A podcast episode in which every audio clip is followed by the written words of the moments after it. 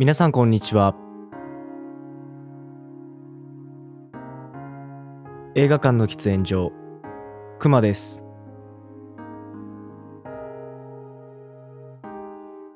本日紹介する映画は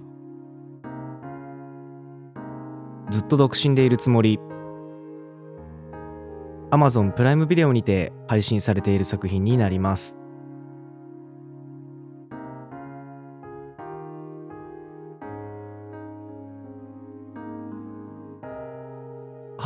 ということでえっ、とずっと独身でいるつもり Amazon プライムビデオにて配信されている作品を、えー話していこうと思うんですがえっ、と一番最初にえっ、と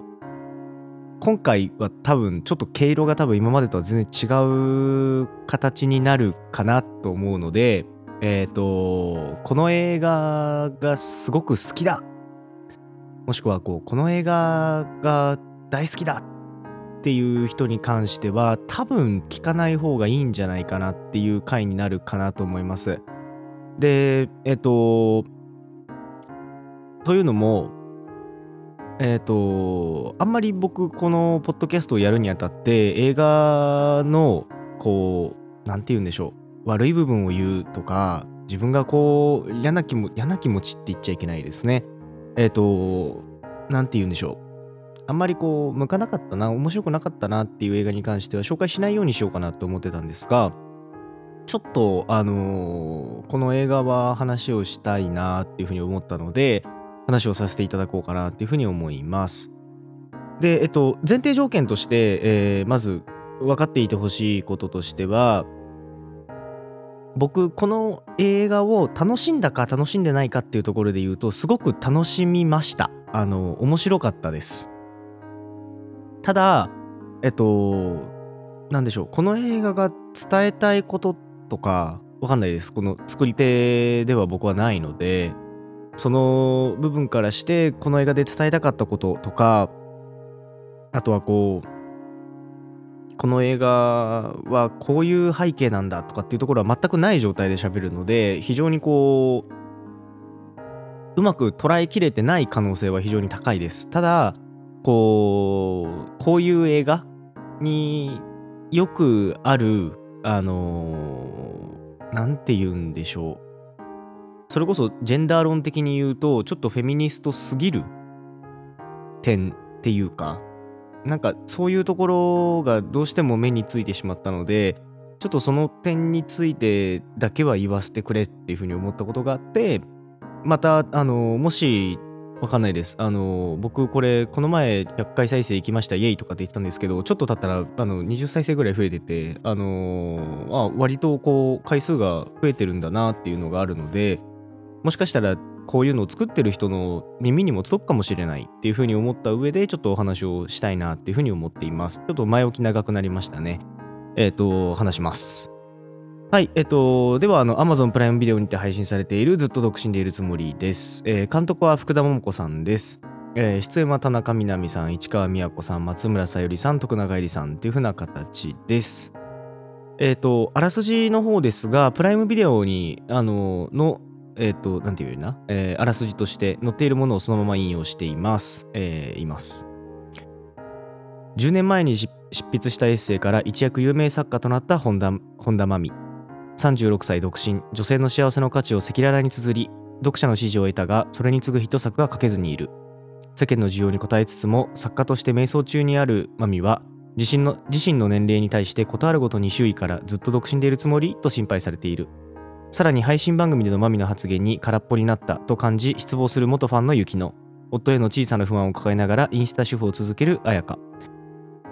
彩香？さやかかこれ彩香だったと思う、えーパパ活女子として生計を立てつつも若さを失うことに怯える美穂。異なる生きづらさを抱える4人が踏み出した小さな一歩とは。えーっていう風な形になってます。でえっ、とこれ以降はえー、なんて言えばいいんでしょう。まああのうんすごい考えさせられました。で考えさせられたんですが考えさせられた方向っていうのはこの映画が指し指したい方向ではなかったんだろうなってすごく思っています。でえっ、と例えばですがあの4人キャラクターが出てきます。あのここで今あらすじを読んだ通りあの一番最なんて言うんでしょう一番主人公な田中みな実演じる本田真美。えー、その隣に住んでいる佐藤幸乃、えー、市川美也子演じる佐藤幸乃、えー、とか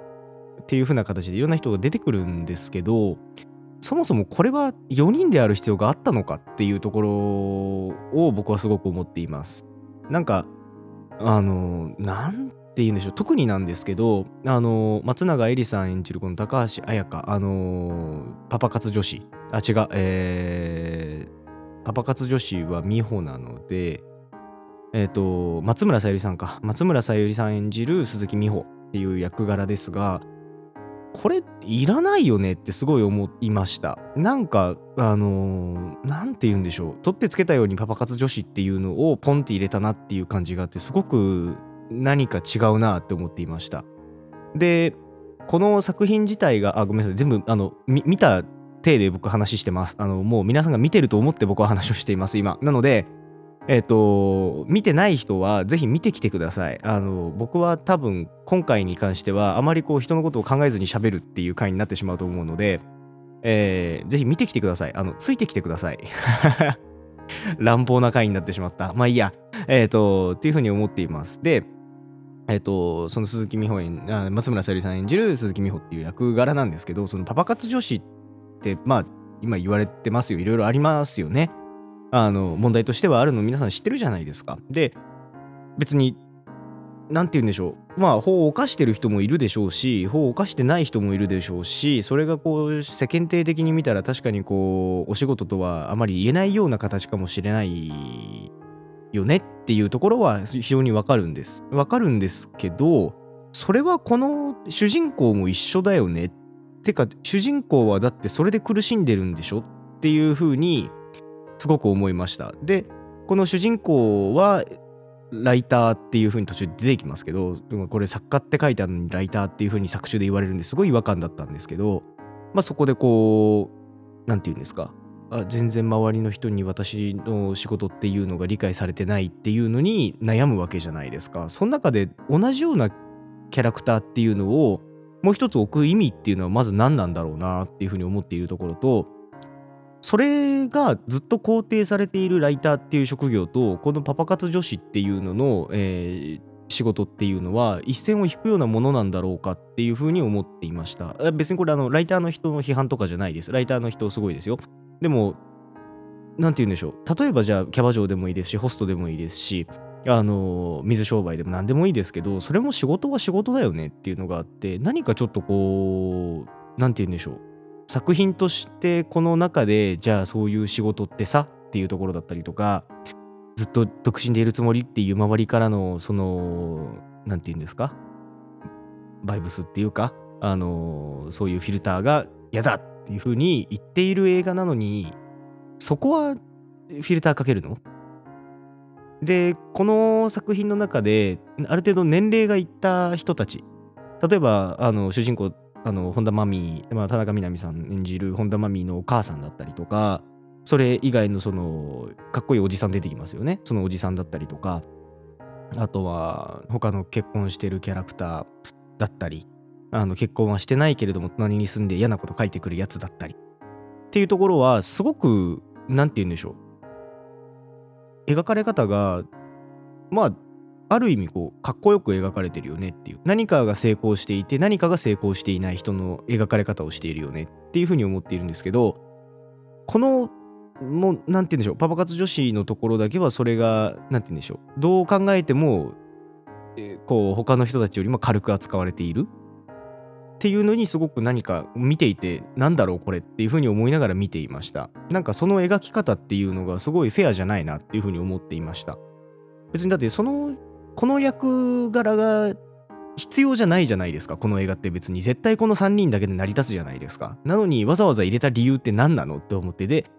入れた理由っていうところを探してみると最終的にはタクシー運転手としてなんか働いてるところが出るわけですよね。それってよくわかんねえよっていう感じがすごくあるんですよね。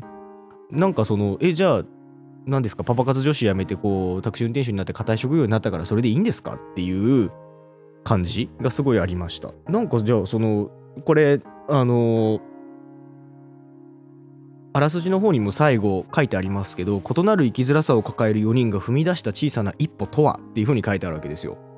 小さな一歩じゃないじゃないですかこの人だけ。まあ田中みな実は大きな一歩ですよね。結婚やめるわけですから。でも他の人たちっていうのはじゃあ仕事を始めてみようだったりとか引っ越しをしてみようっていう小さな一歩なわけですよ小さな一歩じゃないし で、なんていうの、一人だけその本当にプラスになったかわからん、まあ、あのー、描かれ方としてはプラスになったっていうふうに描かれてますよ、あれは。ただ、なんか何もかもうまくいかなかった人が、普通の生活に戻れるだけっていうのは、それは他の人たちとの尺度が違うよねっていうふうにすごく思いました。だって、この人だけ生活危ぶまれてんだもん。だって家賃が払えるとかっていうレベルの話をしてるのはこの人だけですからね。でもなんかそこをすごいななあなあに書いてるなっていうふうに思う書いてるっていうかなあになんて言うんだろう描いてるなっていうふうに思っていてなんかもうちょっとサポートがあっていいんじゃないかっていうふうに思ってましたあの例えばさじゃあこの映画の中でパパ活ですげえこう合流してるシーンとかがあったりとかしたらいいんじゃねえかなと思うんですけどこの人だけだって部屋は汚いし明らかに何て言うんですか六本木のクラブでこう短絡的な遊びをしてたりとかあのなんか偉い人の愛人やってますみたいな感じとかでそれでうまくいかなかったりとかっていうのが全部あってなんかこうさなそのイメージしかねえのっていう感じがすごいありました。であの全体的にそれは言えると思っていて例えば田中みな実はライターっていう職業をやっていてその田中みな実まあ本田真美さんですよねこの作中で言われてるのは。のライターっていう職業に対してもすごいこうなんかリスペクトがないなっていう風な書き方がされていると思っていてこの人ライターって言ってるんですけどパソコンに向かってるシーンって2回しか多分僕カウントしたんですけどないんですよ。で、えー、それ以外の時には男と一緒にいる、えー、家族のところに行く、えー、散歩してる買い物してるとかっていう風になんかこうそういう女の子っていいよねっていう社会的なあの像に当てはめてる。でこうそういうものから脱却するっていう風な見方の映画だからまあそれはしょうがないよねって思うんですけどじゃあそこに至るまでの描き方っていうのは本当に合っているのかとかっていう風に思ってます。思ってました。で他の人たちもそうですよね。じゃああのー、佐藤幸乃さん？あのー、隣の家に住んでる人。あのー、元ファンですよね。の描き方っていうのも、あの、ちょっとした発言ですごく怒ってネットに書き込んで、で、それは今の時代全然あると思うし、そういうことってあるとは思います。っていうか、多分今僕がこれやってる行為っていうのもそういうことなんだろうなっていうふうに思いますけど、でも、でもそこでやってることってさ、っていう。だって本当にがっかりしたわけじゃん、その人はっていう。で、それをわざわざ見したわけじゃんっていう。で、それでこう、変化していくわけなんですけどでもその人の描き方っていうところがすごい短絡的だっていうふうに僕は思っていますこの映画を見てでえっともう一つでこういう映画っていうふうにくくっちゃいけないんですけどあのこういう女性の価値女性の価値じゃないですね女性の幸せの価値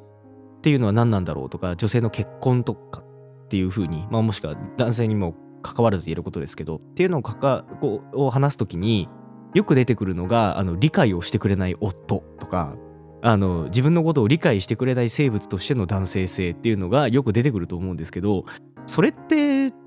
お互い様だぜっていうふうに思うところがやっぱりあります。でね違う生き物なんだからそれはもうしょうがないじゃんっていうふうに思うところもあってで今回であれば例えばその本田真美さんの旦那さんとしてまあ旦那さんになれなかったですけどあの描かれているあのかっこいい男の人だったりとかあの徳永えりさん演じる高橋彩香さんの旦那さんだったりとかあのお父さんだったりとかっていうところで出てきてで一人だけなんですよねこの映画の中で結局理解をしてくれ理解をしてくれるというか理解をしようともせずあの横にいてくれるっていうキャラクターは文字通り最後横にいましたけど。でもそれってさすごいご都合主義じゃないっていうふうに思っています正直。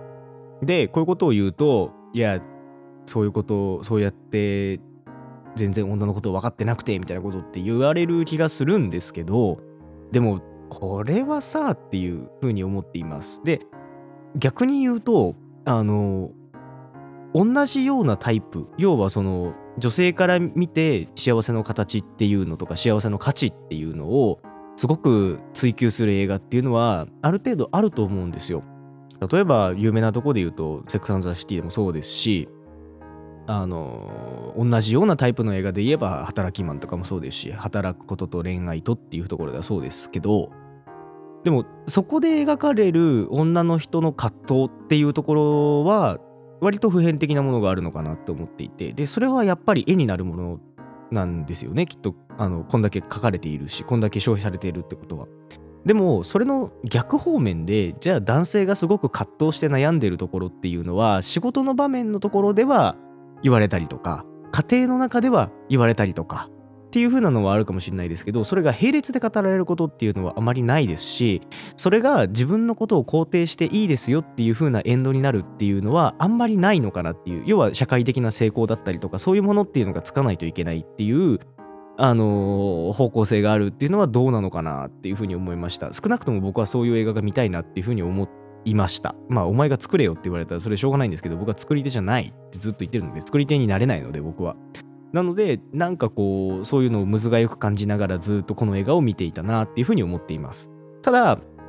あのー、こういうことばっかり言ってるとこの映画超嫌いじゃんっていうふうに思われちゃうんですけどあの面白いところもあるんですちゃんと。例えばえっと本当に結婚していいのっていう風にお母さんが問いかけるシーン。本当にあの人あの人でいいのじゃないですけど無理に結婚しなくていいんだよって問いかけるシーンっていうところはあれはやっぱり家庭を描く映画としてはすごくいいなって思いますしただあそこでこうお母さんみたいにはなってほしくないのっていう風に言うあのセリフは果たしているんだろうかとかだってあそこまで言わなくてもわかるじゃんっていうところもありますしあれあの構図で要は水くれっていう風に言われて、あの、食器洗ってるシーンですよね。で、水くれっていう風に言われて、で、そこで水渡して、で、あの水も一口しか飲まないんですよ、あのお父さん。で、それでは、じゃあもう俺寝るからっつって寝ちゃうわけですよ。で、あのシーンっていうのは、結局、お母さんはそれが嫌なんだけれども、でもそれは、もう私が選んだことだからしょうがないのよっていうふうに思っているところなわけですよね。だったら別にそれはもうそん自分の娘にそういう風になってほしくないのっていう風に言うかっていう。だってお父さんはお父さんでそれお父さんと娘の関係値もあるでしょっていうところもありますしなんかやっぱりこう見てて何て言うんでしょう爪が甘いっていうかなんかずれてんだよなっていう風に思うシーンが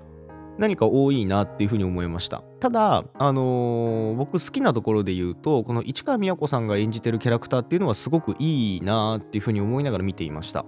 あの、多分この人だけなんですよね。全員と、あまあ、知り合ってはないか、関係値っていうところではないですけど、全員と会っているのはこの人だけなんです。田中みな実とも最後に会いますし、松村さゆりとも、えー、合います、合うっていうか、まあ、壁越しですけど、合いますよね。関係性としては。で、この高橋彩香さんとはお話もしますよね。っていうところも考えて、この人を中心として回ってる映画って見てもいいんじゃないかっていうふうに思っていました。なんで途中からもうあの視点が完全に田中みな実さんの、なんて言うんでしょう。映画っていうところはすごくわかるし、この人がメインビジュアルになる理由もわかるんですけど、でも、語り手としては多分そこじゃないよなとかっていうふうに思ったりしてました。でここはなんか僕すごい邪推ですけど田中みな実さんがこれ初主演だったからそれのサイドストーリーというかその一本映画の筋としてのシーンを通すためにそういう風なストーリーにしたのかなとかって思ってたりしたんですけどまあ原作があるみたいなので原作の方読んでみればどっちなのかがわかるのかなっていう風に思いました。何にせよこう語りすぎな部分が多い映画な気がしています。あのどういうところを楽しむかっていうのを全然こう見る方に任してくれない映画だなっていうふうに思っていましたしなんか今のご時世にこういうことって言っていいのっていうのが非常にあるなって思いました。なんかジェンダー論とかって今大学で勉強とかもするわけじゃないですか。そういうところの中でえなんかその女の子らしさみたいな考え方じゃないですけど別に結婚しなくてもいいわけじゃんっていう。で結婚しなくてもいいっていう風に最終的には言うわけですけどでもじゃあそこの中でじゃあちゃんと働いてなきゃいけないよねっていう目線があったりとかあの結局じゃあ仕事をしながら専業主婦専業主婦じゃないですね。兼業主婦か。っていう形を取る。で自分がバリバリ働けてでも子供をちゃんと見ててみたいな目線とか。なんかこう何て言うんでしょう。言葉を選ばずに言えばすごく気持ち悪いなって思いながら見ていました。であとはこうなんかこうまあジェンダー論の話もさっきそうですけどこう男性が敵じゃないですけど理解をしてくれない存在とか振り回す存在として描かれているのがすごく嫌であのー、だってこの市川美和子さん演じる役っていうところも今振り回してはいるわけじゃないですか人のことをああやって書いてね。で、えー、唯一振り回してない人っていうのは関係値が遠い人もしくはあんまり会えてない人っていうところで何かこう作為的にそういう風に見してるのかなってすら思ってしまうぐらいあの嫌な見方をしているなっていう風に思いました。あの本当に何て言うんでしょう。女性性と男性性っていうものがあるんだとしたらそれをこう女性性がある人は女性性があるままでいいんですよ男性性がある人は男性性がある人のままでいいんですよっていう風に肯定してくれる映画に見してるだけっていう風な印象がすごくあって何かこう嫌だなっていう感じがあるっていう風な感じです。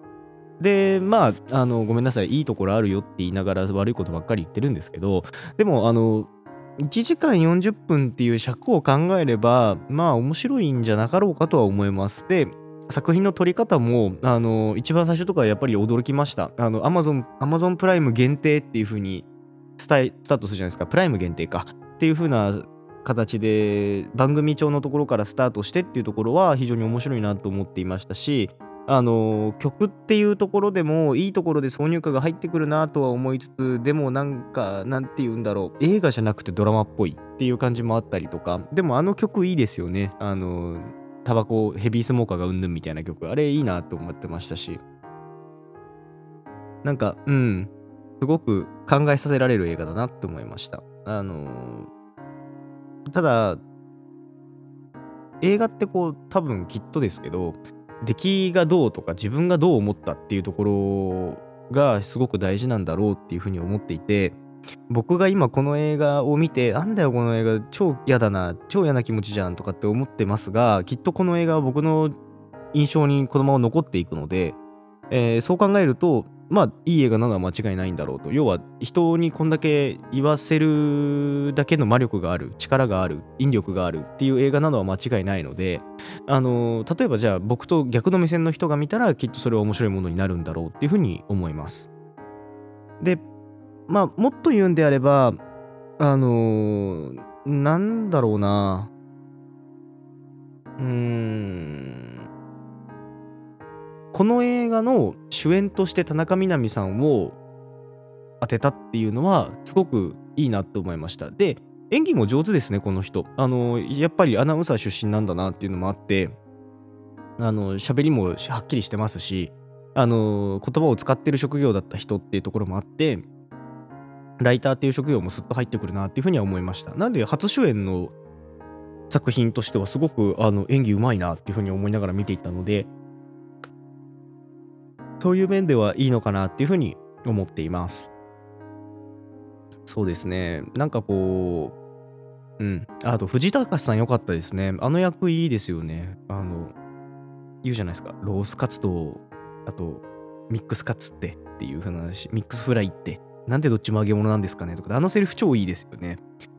あの、っていうところがあったりとか、あとは、あの、おじさん役で出てる俳優さん、えっ、ー、と、名前ちょっと今でパッと出てこないんですけど、がすごくかっこよかったり、で、作中でもかっこいいよねっていう風に言われてますけど、あそことかもめちゃくちゃいいシーンだな。いいシーン、いいシーンいいシーンではねえな。でも、あの、いい撮り方だなって思いながら見ていました。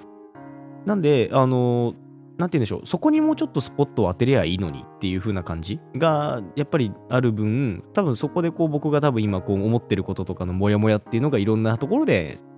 出てくる、表出する映画なんだろうなっていう風に思っています。で、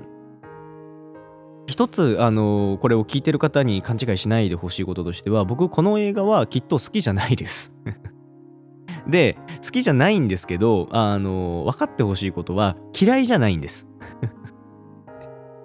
あのこんだけ言った後で言うのはフェアじゃないって自分でも思ってますが、あの要はどういう違いがあるかっていうと嫌いな映画っていうのは途中でもう見終わるんです。もうや見たくないってなるんです。ただこの映画は最後まで僕は見切っています。で見切った上で思うことがある方はそれをここで発信はしてますが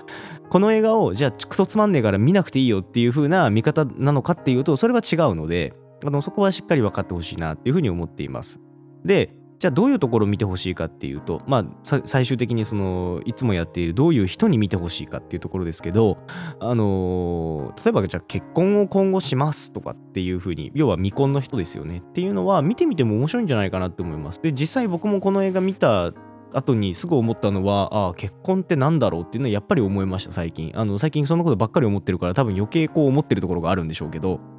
あのただ25 5歳っていう年齢からするとすごく現実的だなって思いますし結婚どうなのとかってやっぱり話になったりしますからそこで考えるとうーんうん嫌なものを見せられているっていう風な感じもありますし逆に言えばこの25歳っていうのはこのパパ活女子でも出てきますけどあの若さを売れる年齢でもあるのでじゃあこの若さがなくなったら自分っていうのはどうなってしまうんだろうこのこのキャラクターっていうのはまたどう変化しなきゃいけないんだろうっていうところが出てきたりとかそういうところを考える上では、すごいいい、なんて言うんでしょう、こう、添え木になってくれるような映画なんじゃないかなっていうふうに思います。まあ、考えなきゃいけないことがいっぱいある映画なんだなっていうのは、まあ、間違いなく言えるとこなので、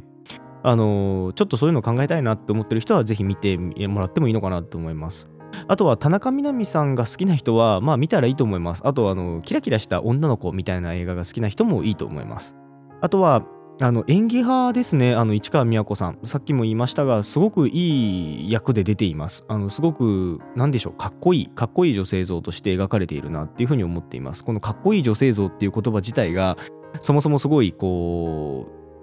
う、なんて言うんでしょう、ジェンダー論的にいい表現じゃないなっていうのは自分で分かりつつ今言ってますが、でも、それでもかっこいい。で、男性から見てしっかりかっこいいっていうふうに思うので、あの、そこはいいなって思いましたね。また、あの結婚している、えっと、高橋彩香さんだったと思うんだよね。だから、松永絵里さんかな。もう、あ、じゃあ、徳永絵里さん。もうすごくいい女優さんだなと思って見てました。なんかこう、脇を固めるキャストがすごく、なんて言うんでしょう、演技が上手なんかいる、こういう人いるっていう風に思わせるような人たちがいっぱいいたので、それは本当素晴らしいなっていう風に思って見ていました。